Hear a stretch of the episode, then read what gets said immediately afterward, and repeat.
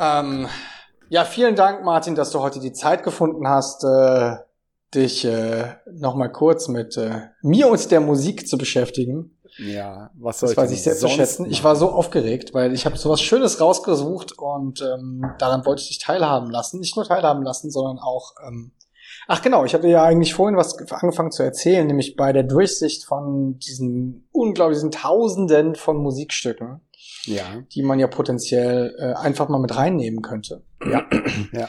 Hab, ist mir aufgefallen, dass es ja, dass es da so zwei es gibt bestimmt mehr, aber dass ich so zwei große Kategorien sehe. Das eine ist, ich bringe ein Stück mit oder ich bringe ein Werk mit, des Ja. Werkes wegen.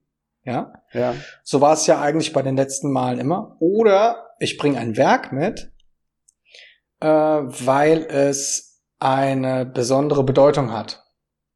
Okay. Entweder für uns oder, oder Grund, also, also weil es einfach eine Bedeutung hat. Weil das Werk an sich vielleicht jetzt gar nicht so spektakulär ist, aber es gibt ja manchmal auch so Sachen, die erinnern einen an bestimmte Situationen oder so, Mhm. oder die und so. So, und ähm, ich fänd's eigentlich ganz schön, so ab und zu mal wieder so, so, ich sage es mal so, subjektive Beiträge irgendwie mit einfließen zu lassen. Das fände ich ja eigentlich ganz, ganz nice, weil ähm, ja, dann Ja. Ähm, äh, da kann man vielleicht dann auch noch mal so den Rest der Welt irgendwie an gewissen Anekdoten teilhaben lassen, die Ja. äh, vielleicht doch auch noch mal ähm, Erzählenswert sind. erzählenswert wären, genau, ja. ja, da baust du natürlich jetzt ganz schön Spannung auf. Ja, genau, dieser Track ist es nicht. Nein, dieser Track ist ein Track, doch der fällt eigentlich grob, also er fällt grob gesehen schon in die zweite Kategorie. Ich habe ihn jetzt nicht mitgebracht. Ja, doch, also passt auf. Ich, ich glaube, äh, diesmal bin ich an der Reihe, ja? Genau, du darfst starten. Ich darf starten.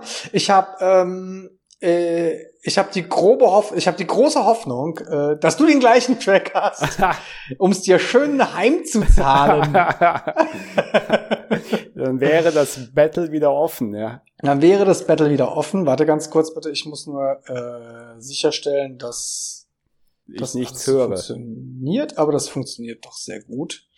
Also, dann schiebe ich dir das in die Nachrichten rein, ja? Genau. Okay, also. Ich werde kein, ich mache jetzt hier kein Bohai. Hier ist der Link. Äh, ich möchte auch noch mal irgendwie ganz kurz anmerken, der ähm, Gong ist auf dem Weg. Irgendwann werden wir diesen Gong haben. ja, auf den warte ich schon King. Gong. Genau. Genau, ich gehe schon seit einer Woche nicht mehr zur Arbeit, sondern sitze die ganze Zeit draußen vorm Haus und warte auf den Ja, Postboten. gleich kommt mein Gong, gleich kommt mein Gong, mein Gong kommt gleich. Exakt. So, bist du soweit? ja, Dann- du äh, mussten ja auch anmoderieren. Drop. Ja, es gibt wenig anzumoderieren. Wir werden jetzt den Song hören. Never Learn Not to Love Okay. von den Beach Boys. Hervorragend. Machen wir das Mikro aus. Du zählst ein. Ich muss aber erst den Link noch öffnen. Öffne mal den Link, guck, ob du Werbung hast. Ich habe keine. Ja, YouTube lädt erst. Ah, ich habe Werbung. Your favorite company. Bla bla bla bla bla bla. So. Ich bin jetzt am Anfang. Ich auch. Und dann machen wir, starten wir. Drei, zwei, eins. So, hier bin ich wieder. Ich muss jetzt. Ah, ja, ja, ja, ja, ja, ja. Hat YouTube mich nochmal angeholt mit Werbung. äh, ja, ich bin mal sehr gespannt jetzt äh, auf äh, vielleicht auch die Backstory zu diesem ähm, Song.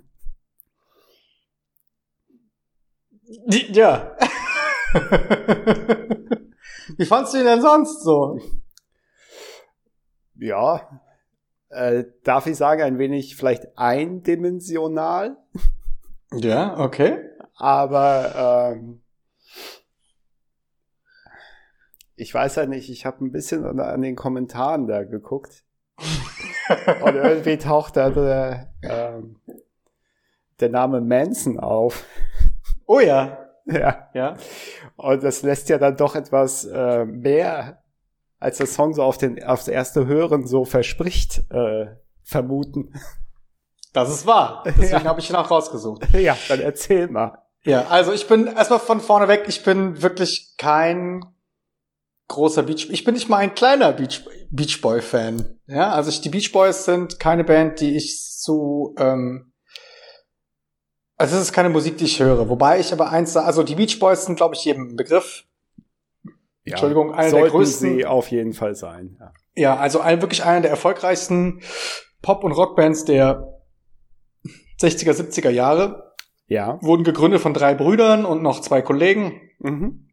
Oder einer von denen war sogar Cousin, von denen ist auch egal.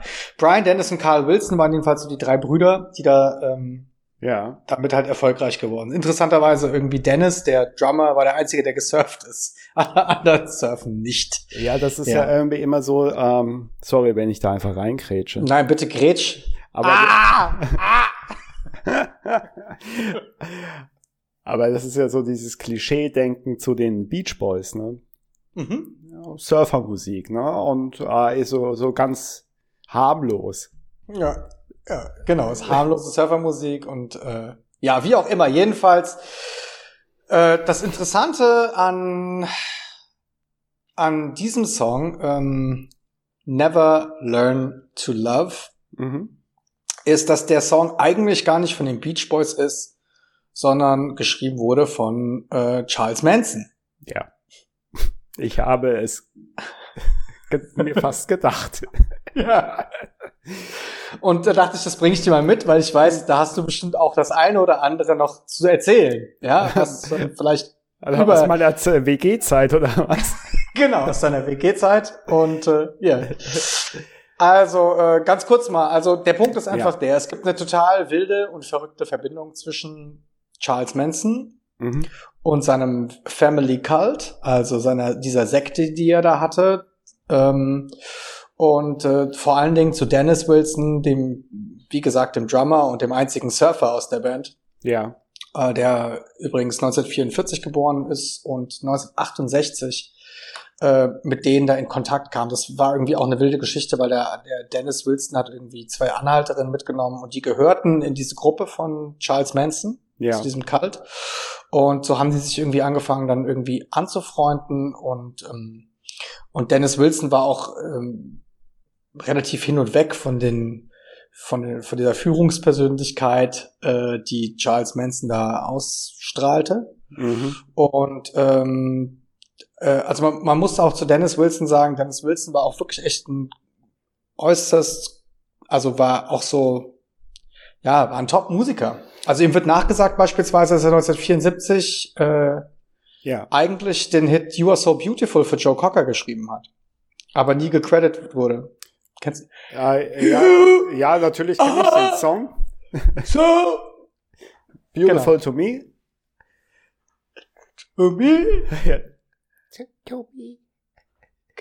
Ja, genau. So, und den soll er halt irgendwie, so, wie auch immer. Jedenfalls hat, ist er dann halt, äh, hat er, er hat ein großes Haus gehabt, die waren ja damals schon sehr erfolgreich und dann kam halt die Man der Manson mit seiner ganzen Family-Kaltgruppe Ja, ja. und ist in sein Haus gezogen. Also es ist nicht so, dass die irgendwie mal zusammen irgendwie ein Bier getrunken haben, sondern Manson ist mit den ganzen Jungs und Mädels da zu ihm ins Haus gezogen und dann haben die alle Acid genommen und hatten Gruppensex. Mehrfach. Mhm. Und dann kam, ähm, ja, und irgendwann kam halt dann Manson an und sagte, ey, ich habe hier einen Song, Song geschrieben, der heißt Cease to Exist. Äh, hier, ich spiele ihn euch mal vor. Und dann meinten, ja, ist doch super. Dann nehmen, wir den doch auf und packen ihn aufs Album. Später haben sie ihn dann umbenannt von Cease to Exist in Never Learn Not to Love. Mhm. Und äh, ich glaube auch Dennis Wilson. Ich habe nicht geguckt, muss ich gestehen. Ich glaube, Dennis Wilson ist auch als einziger gecredited als äh, Autor, Okay. aber dem ist natürlich nicht so. ja. ja. Und ähm, naja, ich glaube, dann, also die haben sich dann irgendwie verzofft. Also da gab es dann irgendwie Streit. Ich, ich, wenn mich nicht alles täuscht, ist dann auch Manson mal im Studio, dann mit einem Messer auf seine Brüder los und so. Und dann haben die sich dann irgendwie verzofft. Und dann musste Manson mit seiner Gruppe da wieder raus. Ähm, aber Wilson hat mit dem echt zusammengehangen. Die haben dann irgendwann mal irgendwelche komischen, irgendeinen komischen Tripper gekriegt und alle waren todkrank. Und dann hat dann auch Wilson die alle irgendwie zum Arzt gefahren und so. Also Okay. das war schon echt eine Freundschaft, die da irgendwie lief. Und als dann 1976 der Rolling Stone kam und gefragt hat, so sag mal was, ähm, und das war ja ähm, Das war ja nach der ganzen, äh, also das war ja, ja. nachdem die ganze Gruppe angefangen hat, da irgendwie Leute umzubringen, äh, hat dann der Rolling Stone ihn dann gefragt, so sag mal, ähm, was ging da ab? Und äh, Wilson meinte wortwörtlich, as long as I live, I will never talk about that. ja. Daran hat sich bestimmt auch später Helmut Kohl erinnert. Ich habe mein Ehrenwort gegeben. Ich werde die Spender nicht nennen. Vermutlich. Irgendwie sowas in der Art. Ähm, also das Ganze nimmt dann für, für Dennis Wilson ein wirklich abgrundtief trauriges Ende. Der Kerl ist halt dann drogenabhängig geworden, vor allen Dingen auch Alkohol. Wurde irgendwie mehrfach aus der Band wieder rausgeschmissen, wieder reingenommen, Ultimatum gestellt von seinem, von seinen Brüdern, dann wieder rausgeschmissen und also das war ein ewiges Hin und Her. Und er war dann, ähm, er hat sich dann von seiner Frau in den 80er Jahren haben die sich dann scheiden lassen und während er, äh, während dieser ganzen Scheidungssache hat er irgendwie ihre ganzen Sachen im Marina Bay von seiner Yacht geschmissen, irgendwie äh, in den Hafen und zwei Jahre später ist er dann da irgendwie wieder zurück. Der hat währenddessen war er sogar obdachlos mal mhm. und ist da irgendwie rumgestreunert und war halt wirklich völlig, völlig fertig und ist dann zurück an diese Stelle, um die Sachen wieder hochzuholen von seiner Frau. Okay. Und ist dann dabei ertrunken. True Story. True Story. Und er ist nicht nur einfach ertrunken, sondern es, ihm wurde sogar am, im, im Nachgang wurde sogar diagnostiziert, dass er an, so, an einem sogenannten Shallow Water Blackout ertrunken ist, wenn dir das was sagt. Nee, das müsstest du mir tatsächlich mal erklären. Ja, also Shallow Water Blackout habe ich auch, muss ich zugeben, vorhin googeln müssen. Hm. Ich bin ja kein Arzt. Ja, wer ist das schon? Ja, eben. Äh, und das Ganze heißt, hat sogar einen deutschen Namen, es heißt Flachwasser-Ohnmachtsanfall. Okay.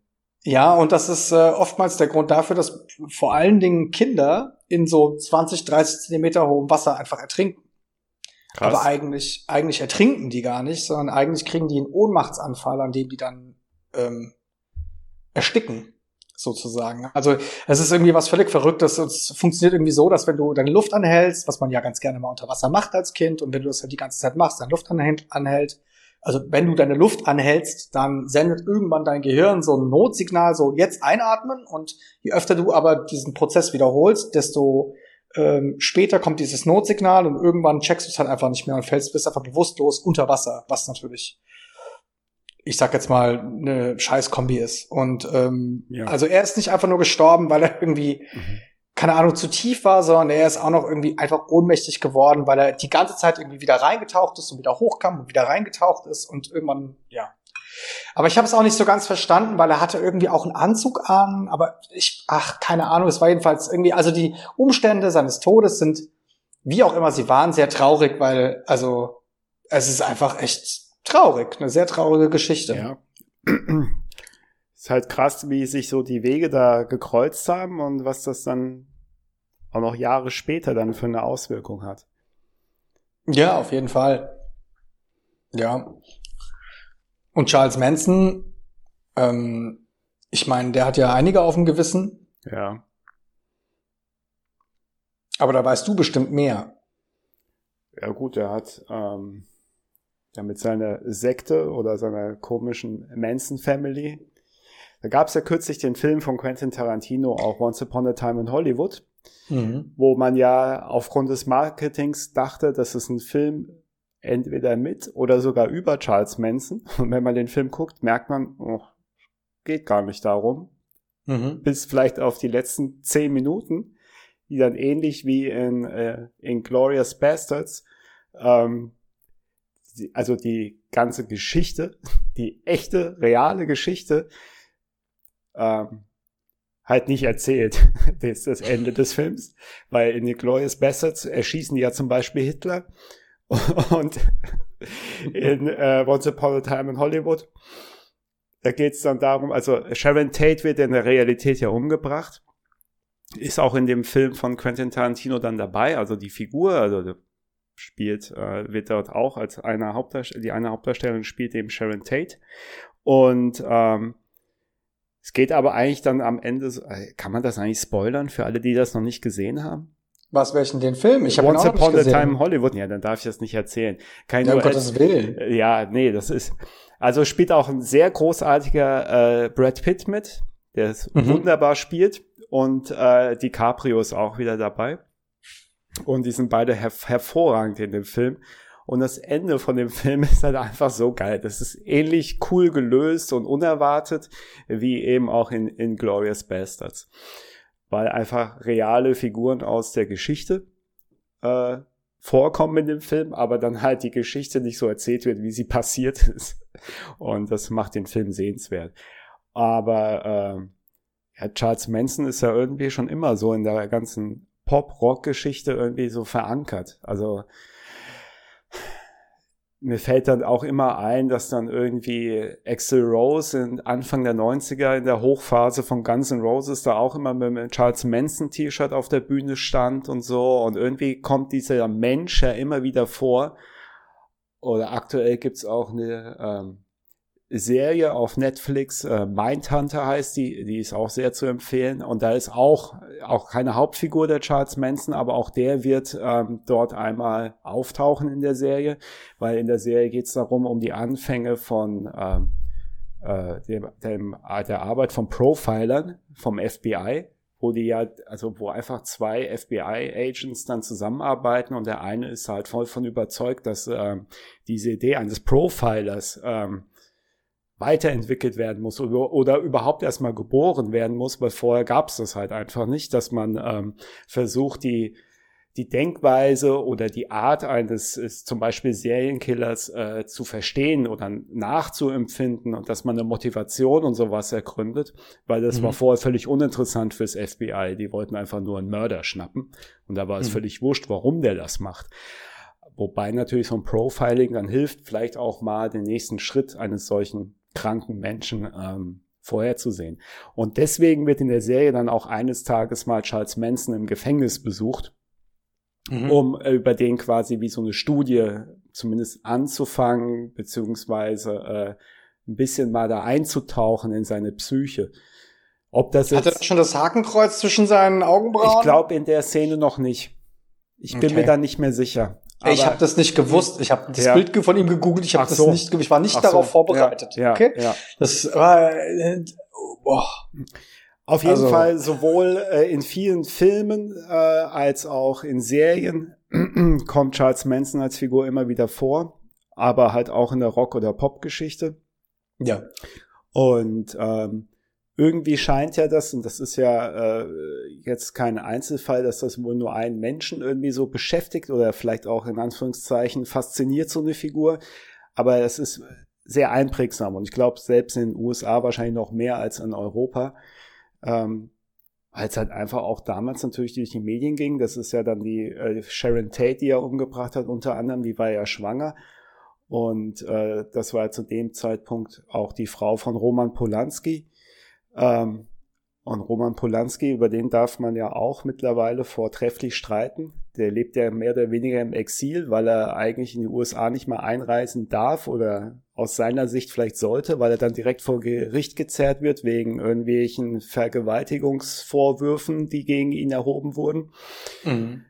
Und da geht ja auch dann dieses ganze Thema mit der MeToo-Debatte auf, aber irgendwie ist das halt also, äh, sind diese ganzen Geschichten und Schicksale so miteinander verwoben und ähm,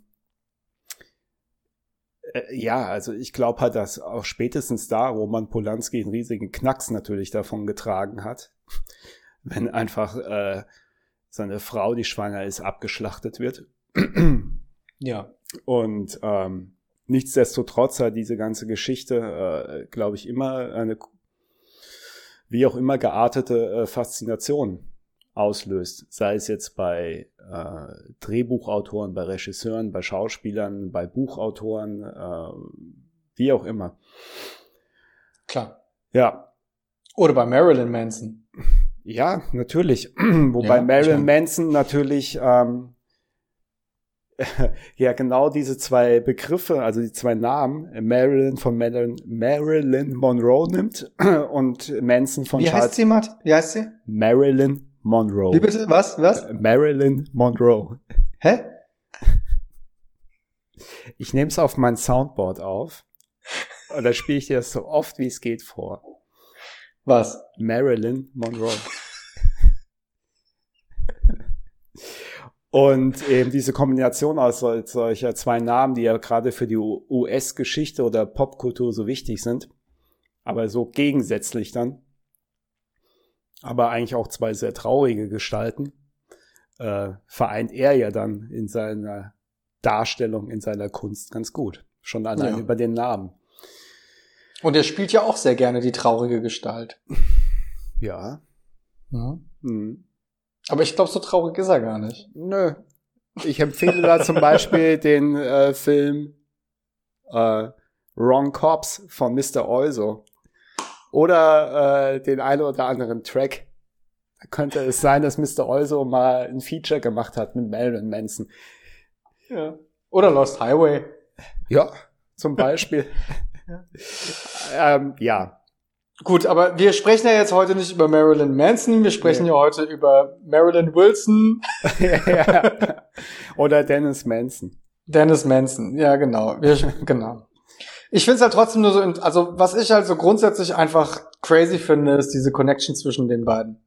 Und ja, ähm, also ich finde es total irre. Als ich das, das erste Mal gehört habe, als mir das jemand das erste Mal erzählt, habe ich auch gedacht so, das stimmt doch gar nicht. Und das stimmt mhm. wohl, stimmt mir wohl. Mhm. Und äh, ich finde es halt auch wirklich irgendwie witzig, wie auch, das ist halt auch so unter Beach Boys-Fans äh, halt auch einfach, habe ich so das Gefühl, nie so ein Thema ist. Ne? Da wird dann so ja. ganz gerne mal drüber hinweg gesehen. Ja, das ist ja auch ganz witzig, weil äh, auf dem YouTube-Video, wenn man da äh, die Kom ah, jetzt ist es bei mir leider schon wieder weg, aber wenn man die Kommentare äh, sich anschaut, hat dann einer geschrieben, von wegen nach dem Motto, ähm, ja, äh, schon Song ist schon gut, aber der Hintergrund ist doch viel spannender. Oder äh, der Song wird erst dann interessant, wenn man den Hintergrund kennt. Und direkt posten andere Leute Kommentare dazu. Ja, das weiß doch jeder, aber darum geht's doch nicht. Und äh, äh, äh, äh, darüber brauchen wir nicht mehr reden. Das ist doch total bekannt, ja. Und also, als ob man das halt auch gar nicht so, wenn das jetzt Fans waren, die da kommentiert haben, dass die aber gar nicht so gern drüber reden.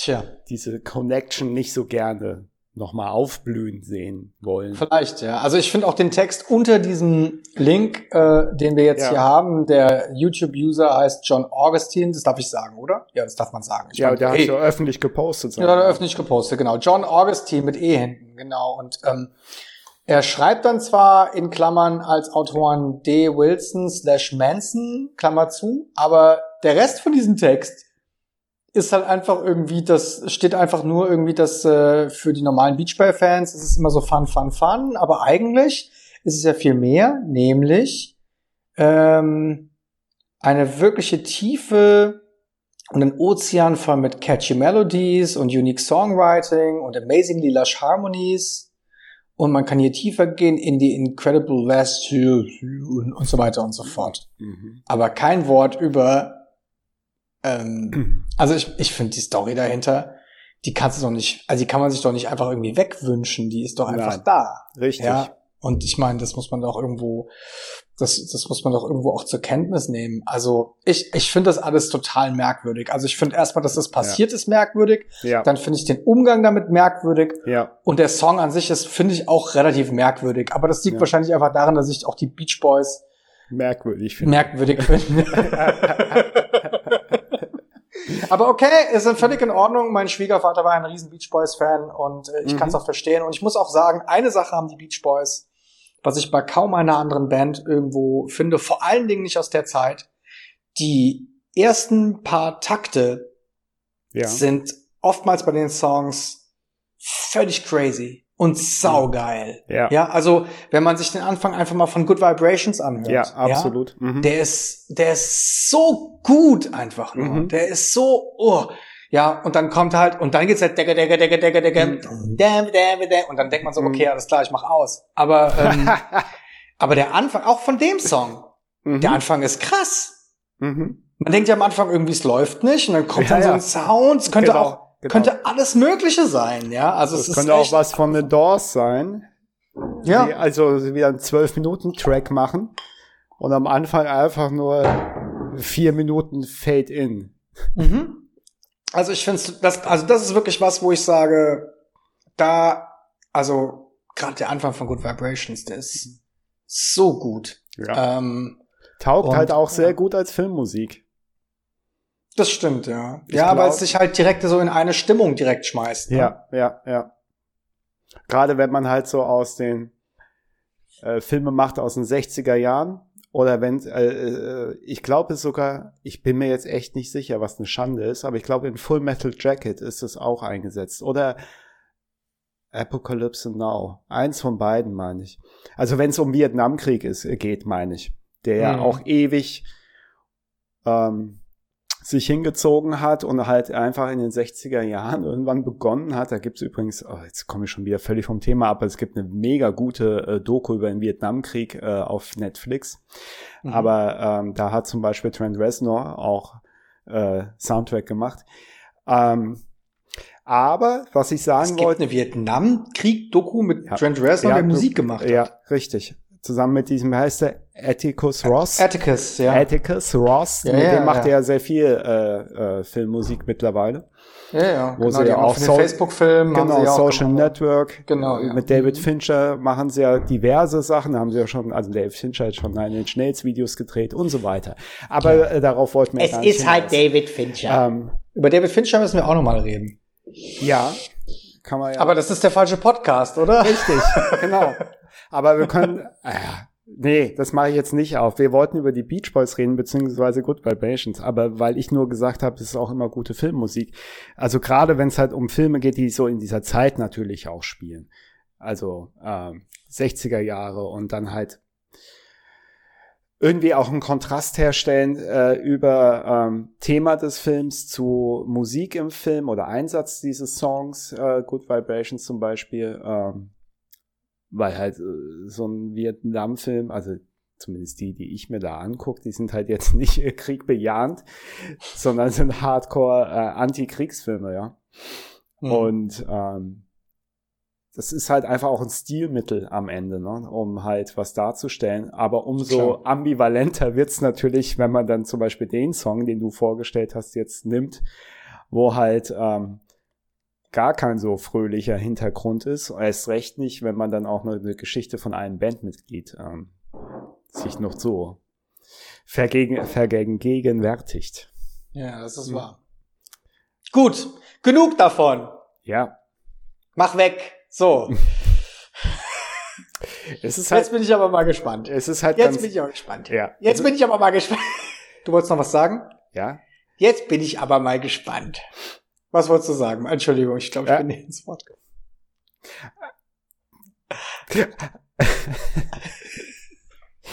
Ja, was super ist, warte mal, ich bin hier auf der falschen Seite. Äh, da ist richtig. Ich äh, guck gerade nach dem Link, den ich hier jetzt gleich schicke. Mhm. Ähm, weil wir haben tatsächlich wieder eine kleine Connection. Ähm, Mhm. Aber ich kopiere mir gerade mal den Link, den ich dir schicken werde. Das ist dann ein Spotify-Link. Ich hoffe, das ist okay für dich. Hab kein Spotify. Ah, Haben wir es jetzt mal auf Spotify gemacht. Ja, es geht schon, aber es kann halt sein, dass ich Werbung dafür be- davor Ja, dann äh, warte bekomme. ich nicht natürlich.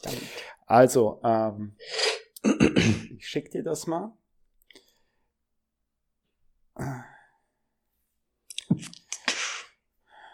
Äh, der, der Künstler hier, äh, Vincent Gallo, und Mhm. der Song von ihm ist äh, Yes, I'm Lonely. Mhm. Und vom Album When. Mhm. Und also es wird fast langweilig.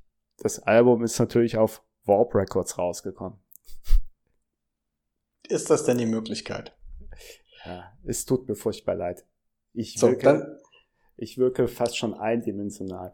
Ähm, ich würde sagen, wir hören uns den erstmal an und dann kann ich da ein bisschen was zu erzählen. Ähm, ja.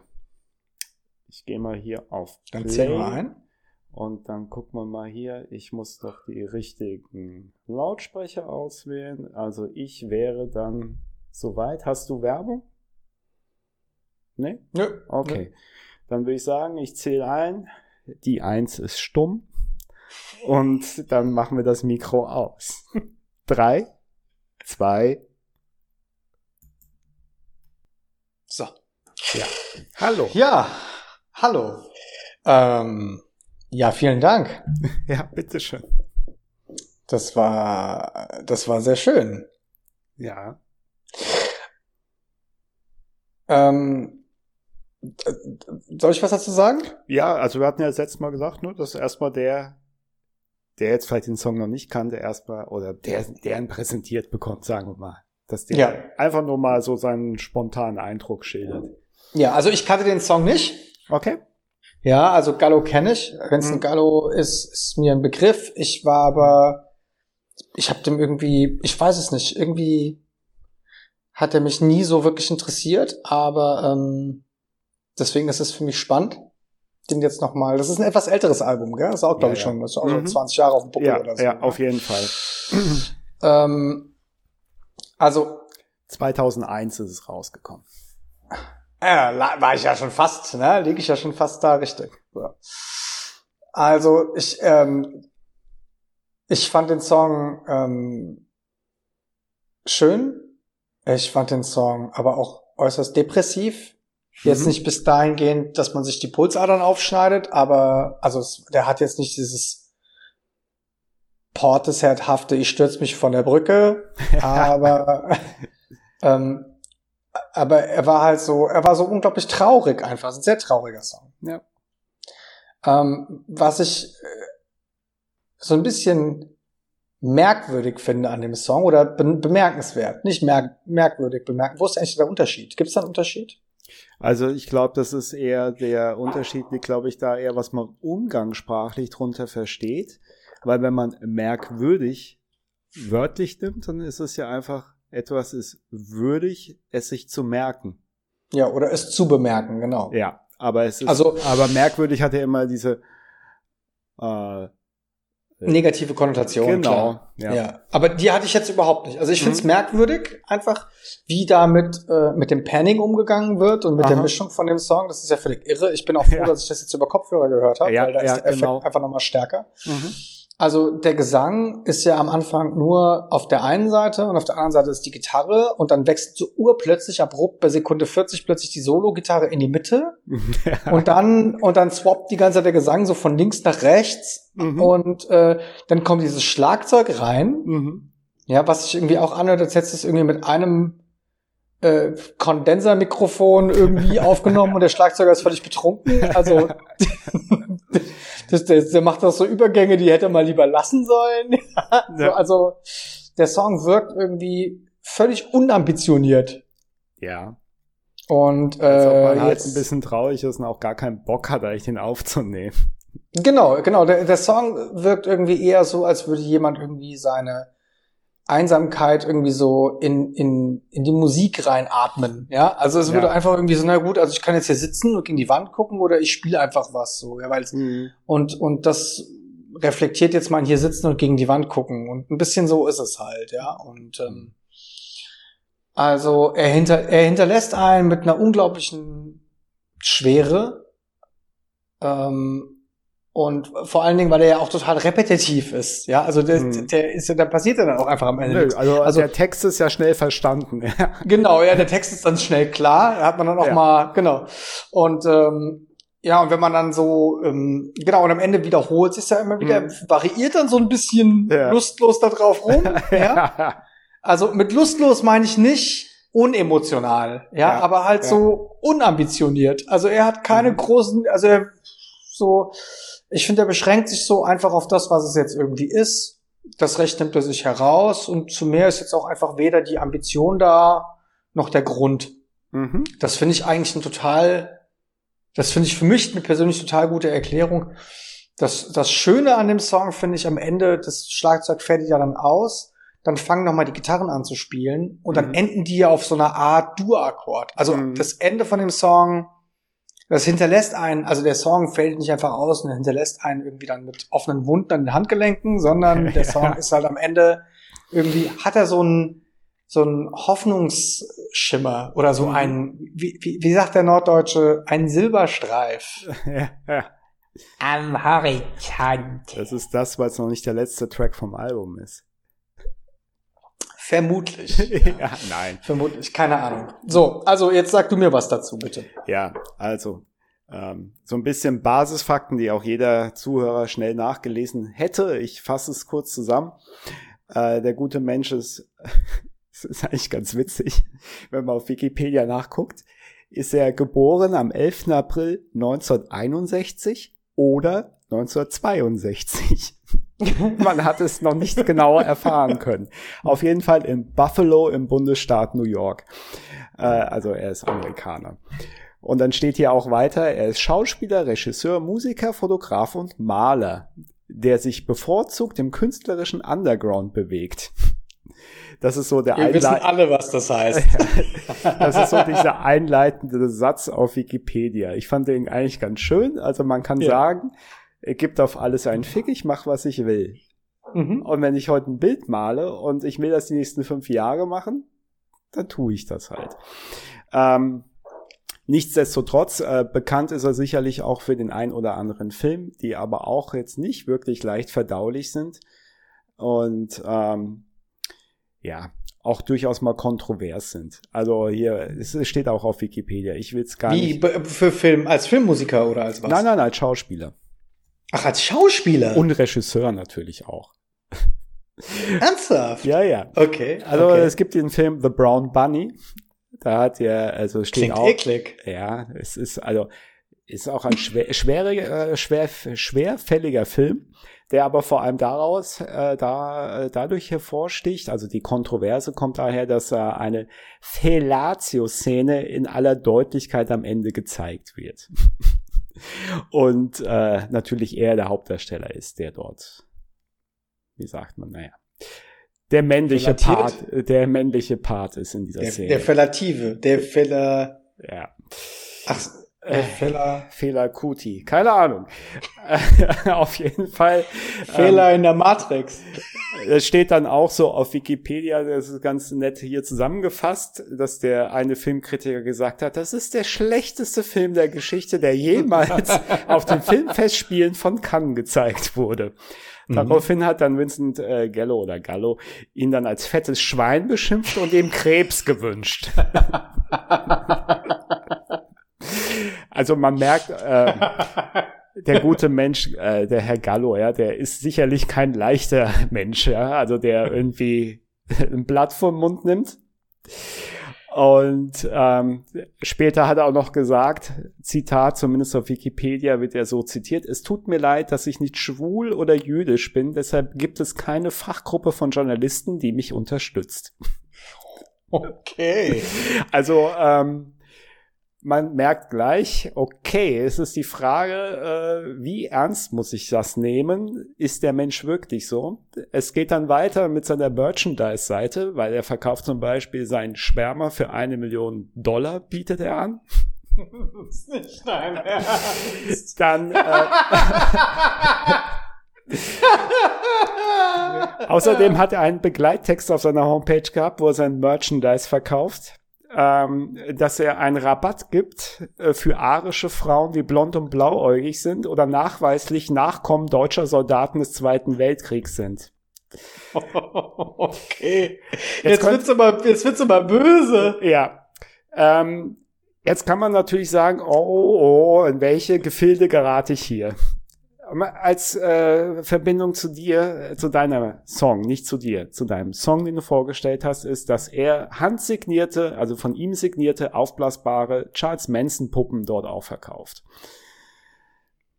Okay. Ja. Ähm, dann kann Aber man sich. Das ist ganz schön weird, Mann. Ja. Dann äh, gibt es eine Filmografie und dann äh, kann man da über durchaus ganz sehenswerte Filme auch stolpern. Zum Beispiel von Francis Ford Coppola spielt er eine Hauptrolle im Film Tetro. Den habe ich damals mal im Caligari gesehen.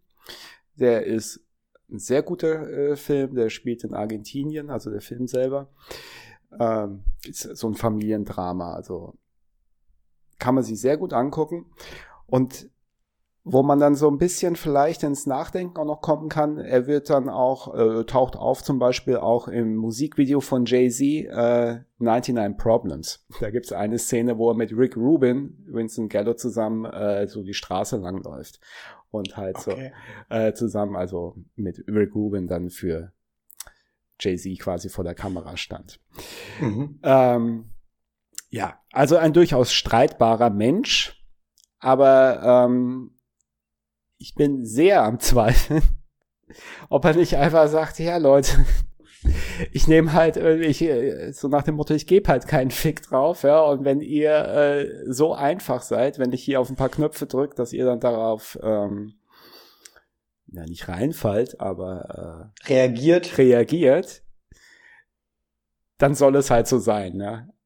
Ähm, ja, wie auch immer. Mich ent, äh, äh ich mache da immer so eine Verbindung auf. Wesentlich später hat der Justice dieses Video äh, Stress gemacht. Mhm.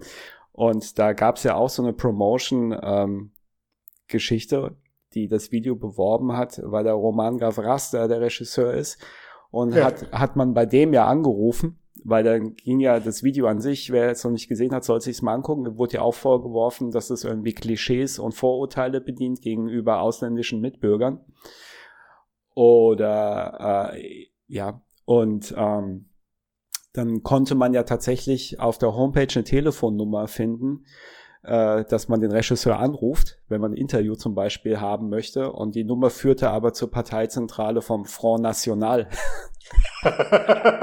also zur Partei eines gewissen Le Pen und mittlerweile von seiner Tochter ja angeführt, dieser rechte Mob.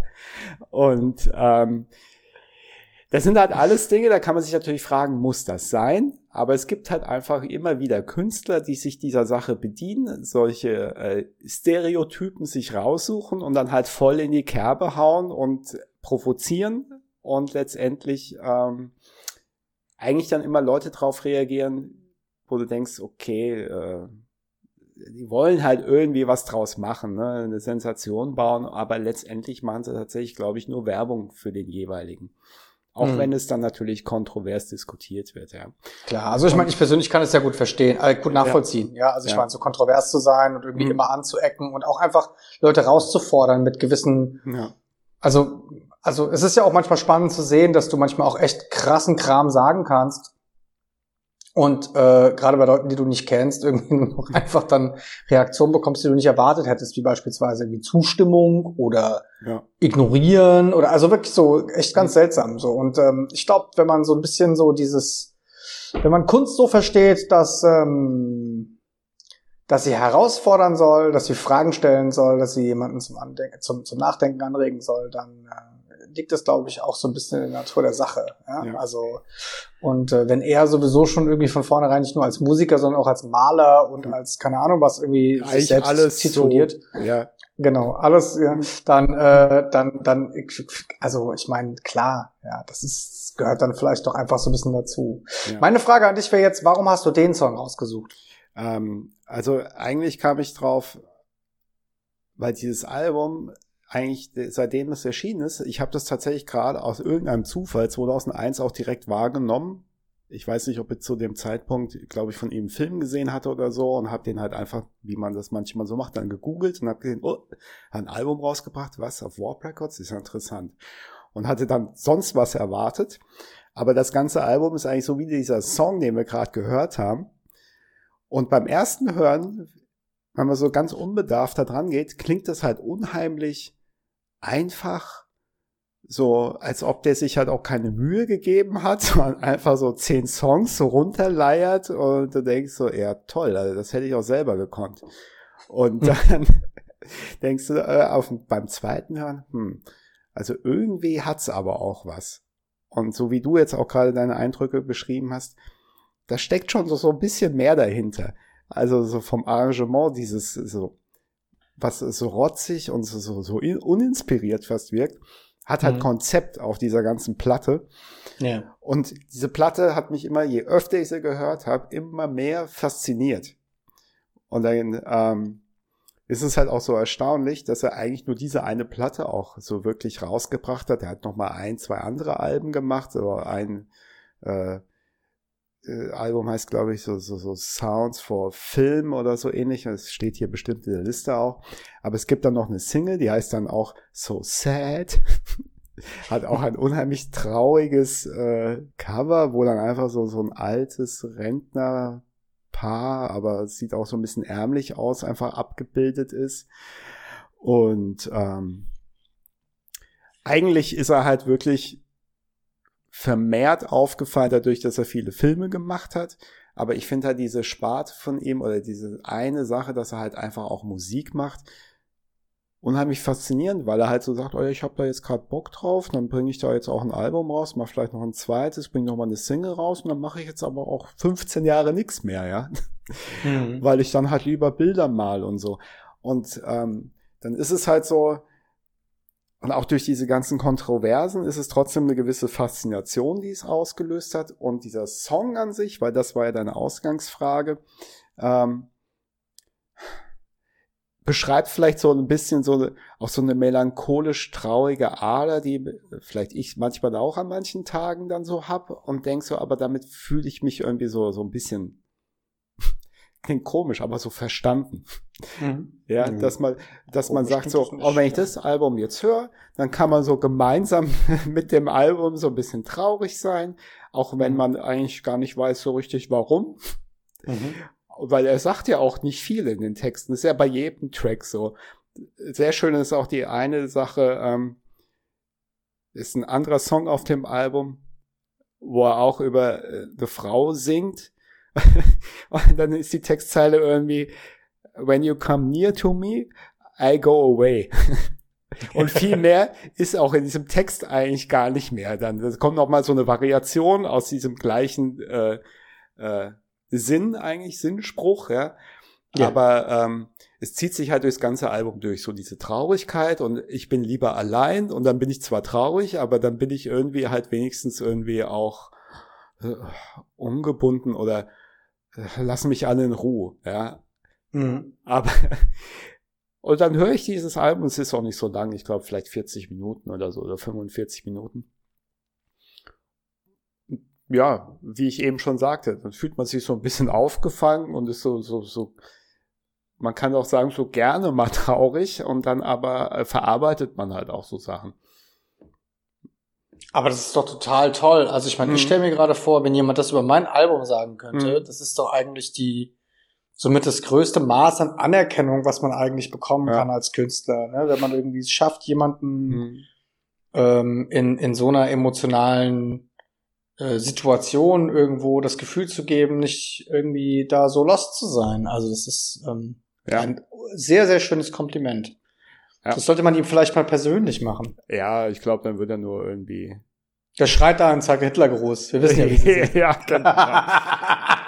Vielleicht sieht er, dass ich aus Deutschland geschrieben habe, dann schickt er mir noch irgendeine Charles Manson Puppe. Nein, ähm, wie gesagt, ich glaube halt dran, ohne es natürlich belegen zu können, äh, dass es halt viel Marketing ist. Ja. Oder halt Provokation, aber aus einem künstlerischen Hintergrund. Und ähm, ja. Ja, ich meine, sind wir mal ehrlich, Warp Records würde ja glaube ich, auch so jemanden nicht irgendwie unter Vertrag nehmen, wenn es ja. da nicht irgendwie eine Backstory zu gäbe. Ja, vor allem 2009, also acht Jahre nach diesen Geschichten da mit äh, Cannes Festival und so weiter, hat dann Francis Ford Coppola mit ihm einen Film gedreht. Also. Okay. Mhm. Und Jay-Z, Jay-Z nimmt ihn halt mit ins Video und zusammen mit Rick Rubin, also ich glaube, da ist halt nicht wirklich so äh, dieses Gedanken gut verankert bei ihm. Ja. ja. Aber ich möchte mal auf was anderes eingehen, was du vorhin gesagt hast, ja. wenn ich darf. darf ja, ich? natürlich. Ähm, ich hatte nur überlegt, ob ich noch was sagen wollte. Eigentlich erstmal nicht. Nur noch eine Anmerkung. Ich habe ein Konzert, allerdings auf YouTube natürlich, ähm, von ihm mal gesehen. Am helllichten Tag irgendwo in Japan. Äh, es sind auch einige Leute vor der Bühne. Und der spielt halt einfach sein Album runter und kümmert sich ums ganze Publikum einen Scheiß, ja.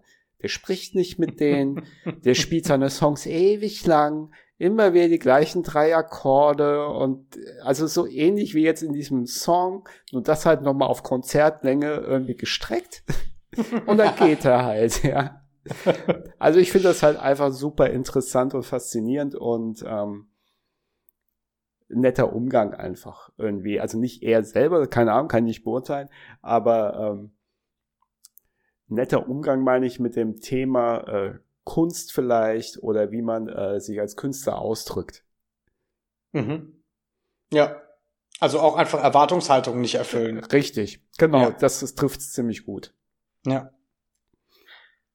Du okay, aber was also, sagen. Ja, genau, was ich nur sagen wollte, was ich nochmal aufgreifen wollte, was du vorhin gesagt hast, war, ähm, dass du das Album gehört hast und dir beim ersten Hören ja auch gedacht hast, so wie ich auch, ja. oh, das ist ja unambitioniert.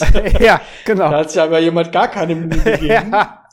ähm, aber dann hast du aus welchen Gründen auch immer, ja, das mhm. Album ein zweites und auch ein drittes Mal gehört, weil du ja. wahrscheinlich irgendwo was gewittert hast und ähm, also meine persönliche Erfahrung, oder möchte ich dich einfach fragen, ob du das, äh, ob du da so ähnliche Erfahrungen gemacht hast, ist, dass oftmals so Alben, die einem so auf Anhieb gefallen, die hört man halt dann irgendwie wirklich so bam, bam, keine Ahnung, eins, zwei, drei Wochen und dann hat man die Schnauze voll.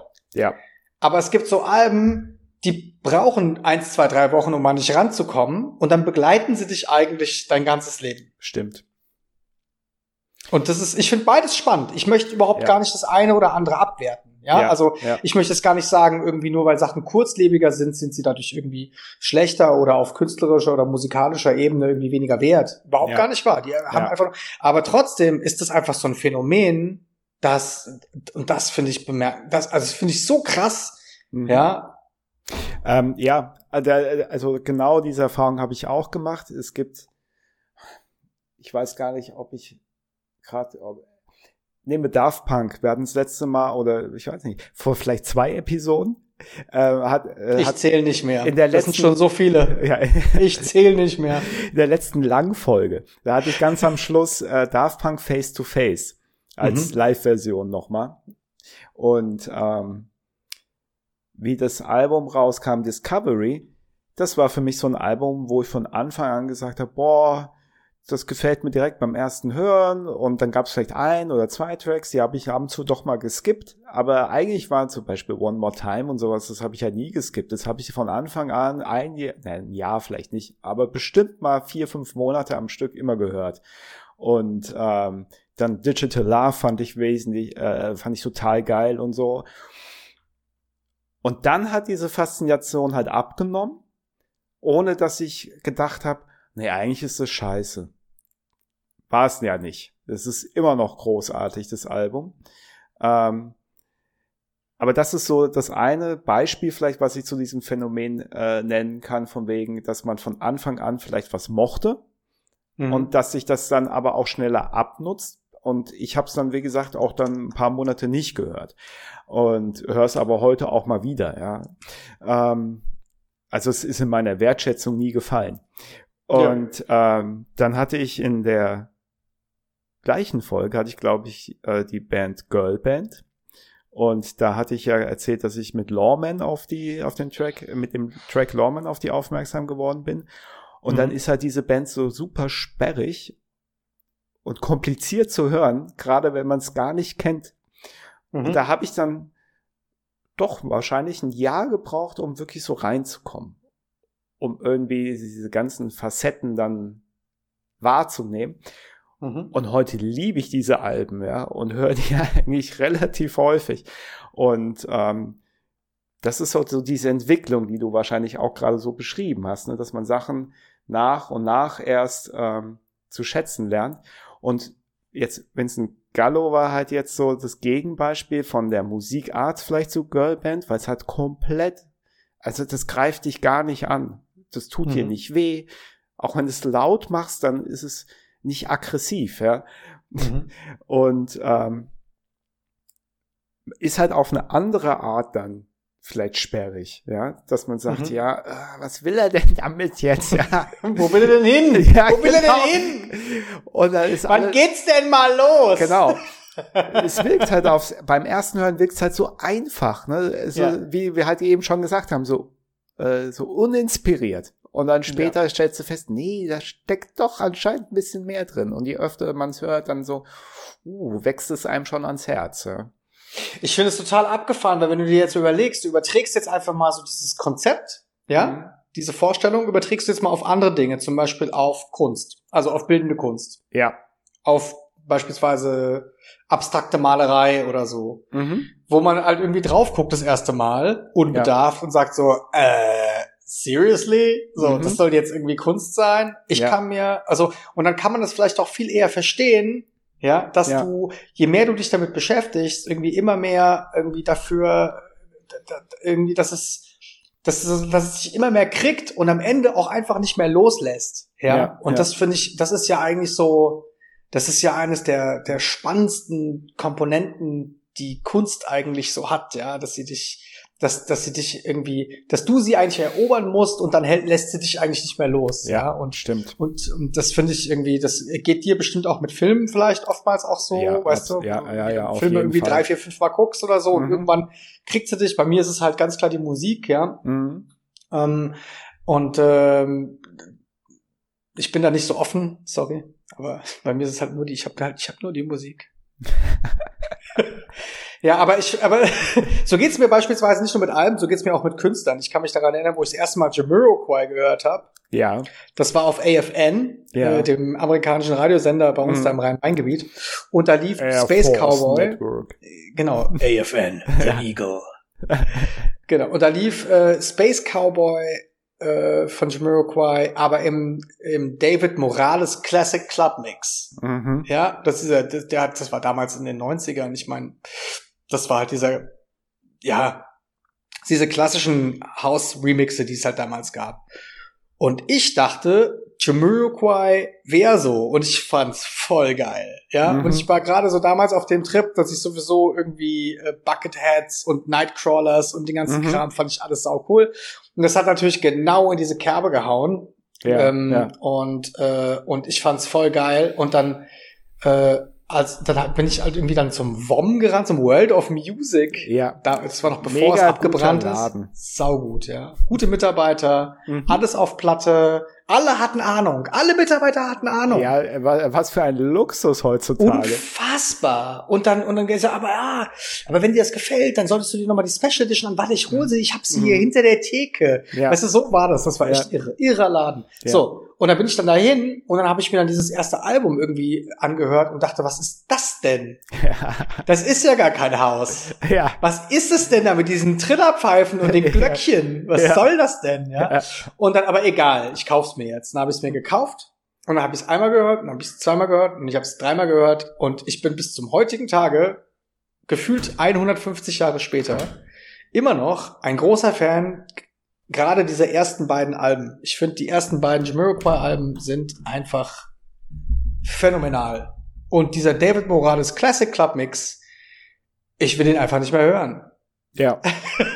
es ist, ist einfach völlig uninteressant geworden. ja, ja. Aber, aber dafür hat er irgendwie, ja, ich finde ich finde das echt spannend. Ja. Und äh, interessanterweise hat sich Jamiroquai dann über die Jahre immer mehr in so einen David Morales Classic Club Mix verwandelt. ja. äh, was äh, auch sehr schade dann irgendwo ja, auch ja, geworden ist, weil es dann irgendwann auch sehr trivial wurde und, ähm, mhm. und auch die Band. Aber Jamiroquai ist ein anderes Thema. So, aber grundsätzlich finde ich finde ich ähm, finde ich das halt einfach spannend, was was es halt mit einem macht machen kann, wenn man sich dazu zwingt, auch mal sperrige oder auch seltsame Musik äh, einfach mal mehr als einmal zu hören. Ja, ja. Genau. Und sich darauf einzulassen, bis man ja bis man irgendwann wirklich einfach sagt, okay, ich schmeiße jetzt vom Balkon oder mhm. irgendwie irgendwie hat's irgendwie was, ja, ja, ja, was, was mich kriegt, ja. Mhm. Spannend.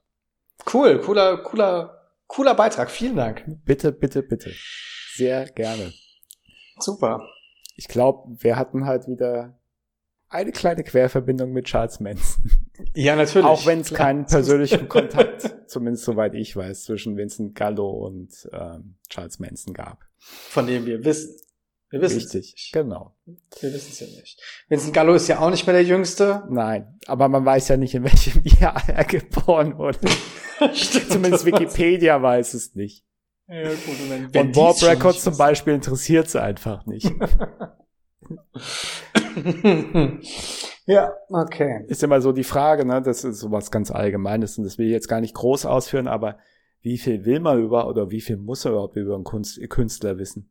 Oh Gott, jetzt machst du aber ein Fass auf. Ja, und das sollte jetzt einfach nur als offene Frage dastehen, ohne dass es jetzt beantwortet werden muss. Ich finde, das ist eine Frage, die ist wichtig und ich finde, die sollte beantwortet werden, aber nicht heute. Richtig. Das aber das heben wir uns auf. Das ist nämlich eine spannende Frage. Also ja. ich finde die Frage grundsätzlich so, äh, ich finde, es ist eine spann sehr spannende Frage. Mhm. Und ähm, ja, und eigentlich hat uns Vincent Gallo mit seinen beiden Geburtsdaten eigentlich auch schon die Antwort dazu genannt. ja, ja. Es geht uns nämlich einen feuchten Scheiß an. Und es spielt auch gar keine Rolle, ja. Richtig. Äh, aber, und, und unsere Neugier befriedigt er, indem er uns noch neugieriger macht. Ja, also er spielt, wie auch immer. Aber ja. ich, äh, es ist trotzdem eine spannende, grundsätzlich eine spannende Frage. Wir soll, das, das würde ich, ja, das würde ich doch ganz gerne mal mit dir erörtern. Ja, ja. weil, äh, ach scheiße, jetzt fallen mir schon 10.000 Sachen dazu ein. Also aus allen möglichen Genres, gerade von unterschiedlichsten Menschen, wo ich mal Interviews gelesen habe oder im Fernsehen gesehen habe. Aber ja. das führen wir jetzt nicht aus. Okay.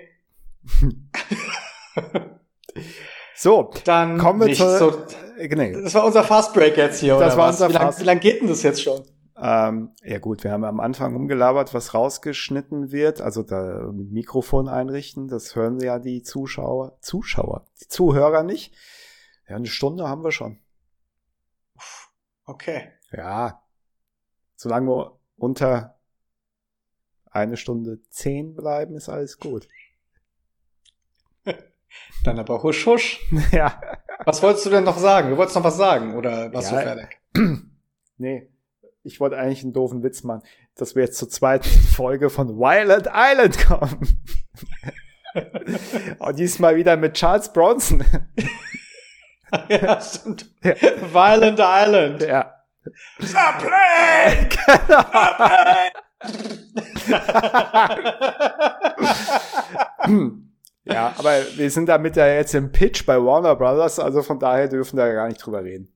Auf jeden Fall, stimmt, stimmt.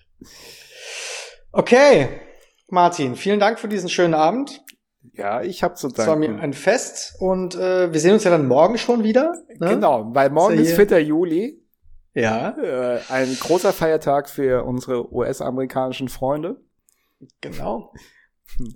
Und ja, ich glaube, mehr will ich ja gar nicht zu sagen. Ja, ja und wir, wenn alles, alles glatt läuft, haben wir morgen sogar einen lang ersehnten Special Guest genau. in der genau. Sendung. Aber, aber, aber, wie es so schön bei Ronja Räubertochter heißt, jubel erst, wenn du auf dem Heimweg bist.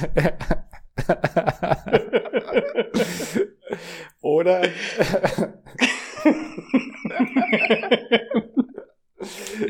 Oder wie die Jungfrau Maria gesagt hat, was soll der Scheiß? genau. Und in diesem Sinne ja. wünsche ich euch auch einen, einen schönen Tag, Abend oder genau. Morgen oder wann auch immer ihr das hört. Ja, bis zum nächsten ja. Fast Break. Ach ja, genau. Und ja? ich muss natürlich ganz obligatorisch am Ende sagen, ähm, immer schön liken. Ja. Teilen und weitererzählen. Teilen und weitererzählen, ja, ja. wenn es euch gefällt. Und äh, wir liken, teilen und zählen uns hm. selbst auch immer weiter. Ja. Und äh, erweitern uns auch um alle möglichen kleinen Details, die es zu verbessern gilt, bis genau. wir irgendwann den eine, die eine perfekte Podcast-Episode machen und ja, genau an dem hören Tag hören wir auf. Genau. genau. Gut. Einmal, mach's gut. Du auch. Schönen Abend noch. Bis dann. ciao. ciao, ciao.